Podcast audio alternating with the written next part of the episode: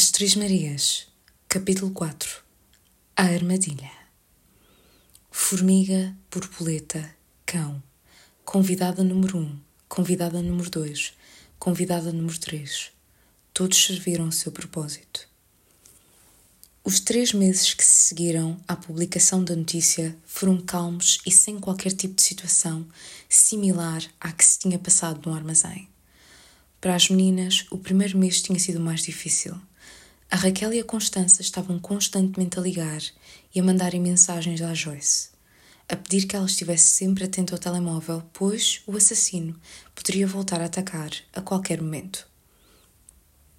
A preocupação era mútua.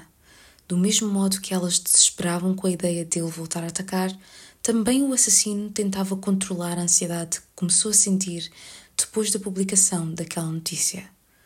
Os meses iam passando e com eles também a preocupação das meninas ia diminuindo. Já o mesmo não se podia dizer do assassino. A vontade que tinha de encontrar a pessoa não o deixava dormir, comer ou concentrar-se em outras coisas.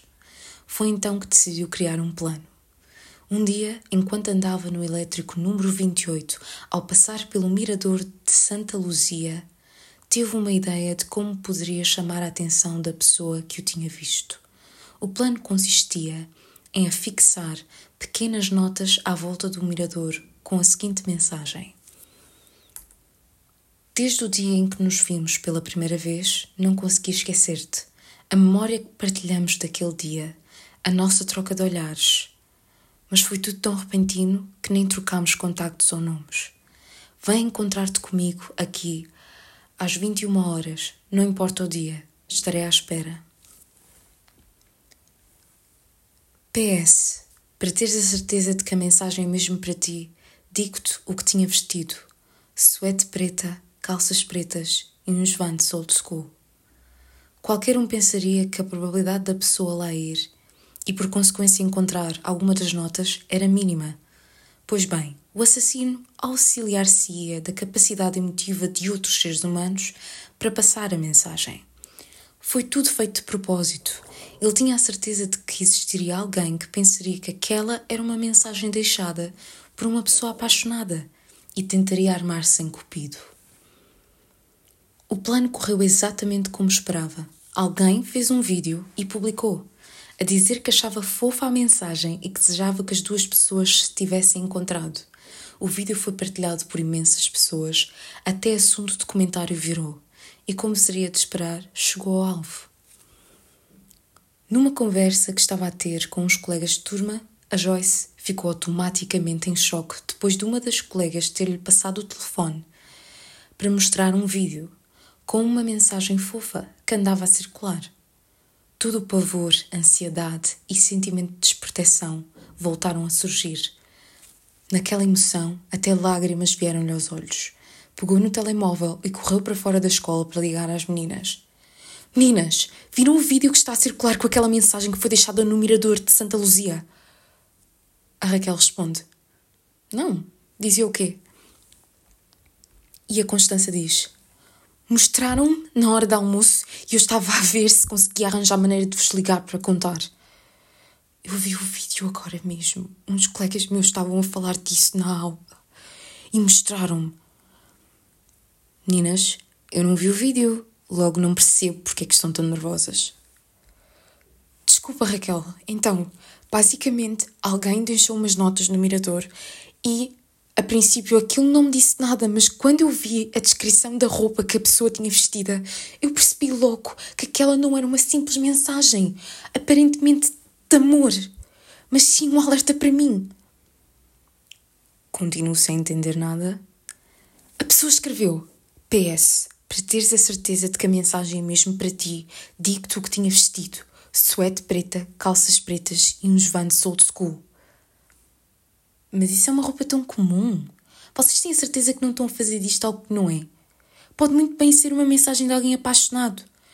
Raquel, desculpa, mas acho que é demasiada coincidência que tenham dito para a pessoa ir lá encontrar-se às 21 horas em qualquer dia, porque estariam à espera e realçarem aquilo que tinham vestido. Para a pessoa os reconhecer. Só tornou a mensagem mais suspeita ainda. Raquel, tenho de concordar com a Joyce. Aquela mensagem é muito estranha e a maneira como apareceu depois de três meses em que não ouvimos nada relacionado com o assassino. Acho que só devemos ficar atentas. Até agora não apareceu ninguém a fazer um story time ou a reconhecer que a mensagem era para eles. Sim, porque vocês sabem que as pessoas fazem sempre isso. Então, sendo assim, ficamos à espera nas próximas semanas para ver se alguém se acusa. Caso ninguém se acuse, assumimos que a mensagem era para a Joyce. Neste jogo de mentes, as semanas foram passando e não falhava um dia em que ele esperasse, em que ele estivesse à espera de ver alguém que mostrasse uma emoção diferente de todas as outras pessoas. Como já tinha previsto, bastantes seriam as pessoas com vontade de passar por lá apenas para verem as notas. Todos os que chegavam tiravam fotos e mostravam estar enternecidos com tal gesto, o que também já era de se esperar. Porque seria graças a essa reação que conseguiria distinguir quem seria a pessoa que o tinha visto. Esta tornou-se a sua rotina durante seis meses. E ninguém, durante aquele período de tempo, revelou qualquer preocupação com aquilo. Chuva, vento e outros fatores foram tirando a visibilidade e qualidade das notas, mas ele não parava de lá ir para substituir uma nota apenas, a que estava mais escondida. Era através dessa nota que tinha esperança de encontrar a pessoa. No entanto, algo inesperado aconteceu. Quando perto da data em que fariam nove meses desde que, tinha sido, desde que tinham sido colocadas as notas, numa das suas viagens de elétrico, ouviu, sem querer, uma voz que dizia o seguinte: já passaram nove meses desde aquela mensagem. Acho que tinhas razão.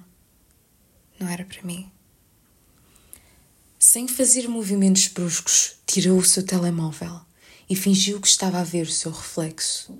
Era uma rapariga que estava ao telemóvel, sentada no fundo do elétrico. Não tardou a carregar no stop para sair. Levantou-se, começou a andar até à porta, mas com o movimento elétrico desequilibrou-se Ia cair, mas foi ajudada por alguém.